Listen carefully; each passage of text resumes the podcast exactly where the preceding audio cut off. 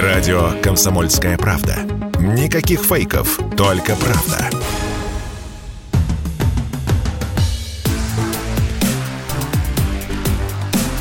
Честное риэлторское.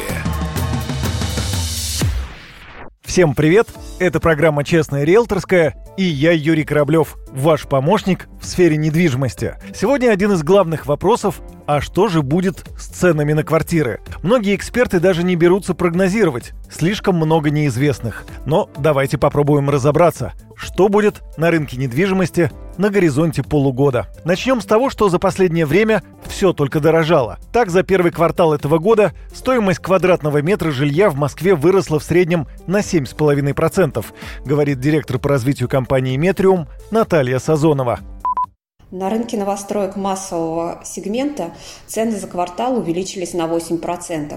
Сегодня один квадратный метр стоит 284 тысячи рублей. За год этот рост составил 26%. В бизнес-классе цены на квартиры росли чуть медленнее, 7% за квартал.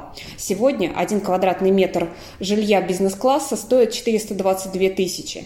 И этот рост э, за год составил 31%. По данным компании Метриум, студии в столице подорожали на 12% до 8,5 миллионов рублей, однушки на 9% до почти 12 миллионов, двухкомнатные квартиры на 7% до 16,5 миллионов рублей. Жилье в Москве может стать дешевле, при сохранении ключевой ставки Центробанка на высоком уровне. Такое условие для снижения цен на жилье в столице назвал вице-президент Российской гильдии риэлторов Константин Апрелев. В интервью радио «Комсомольская правда» он отметил, что в нынешней ситуации желающих приобрести квартиры в столице стало втрое меньше.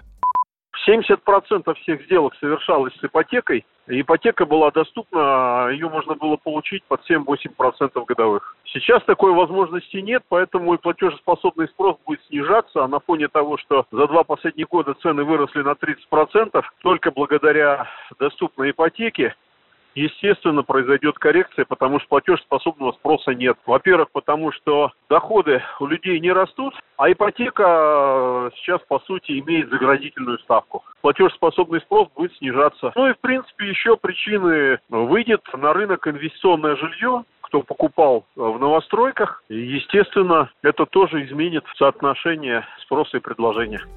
По словам эксперта, цены на жилье либо будут стоять на месте, либо же будет умеренное снижение, примерно по 1% в месяц. Ну и для полноты картины в конце пару слов скажу о рынке аренды квартир. В период с 20 февраля по 20 марта число предлагаемых в аренду квартир в Москве выросло почти на 80%. Всего в Москве свободно около 27 тысяч квартир. При этом москвичи урезали требования к арендаторам. Рост конкуренции на рынке привел к тому, что собственники готовы сдавать жилье тем категориям граждан, которые раньше даже не рассматривались. При этом собственники элитной недвижимости, которую, как правило, снимают иностранцы, готовы потенциальным арендаторам сделать скидку в 30-40%. С вами был Юрий Кораблев и Честная риэлторская. До встречи в эфире.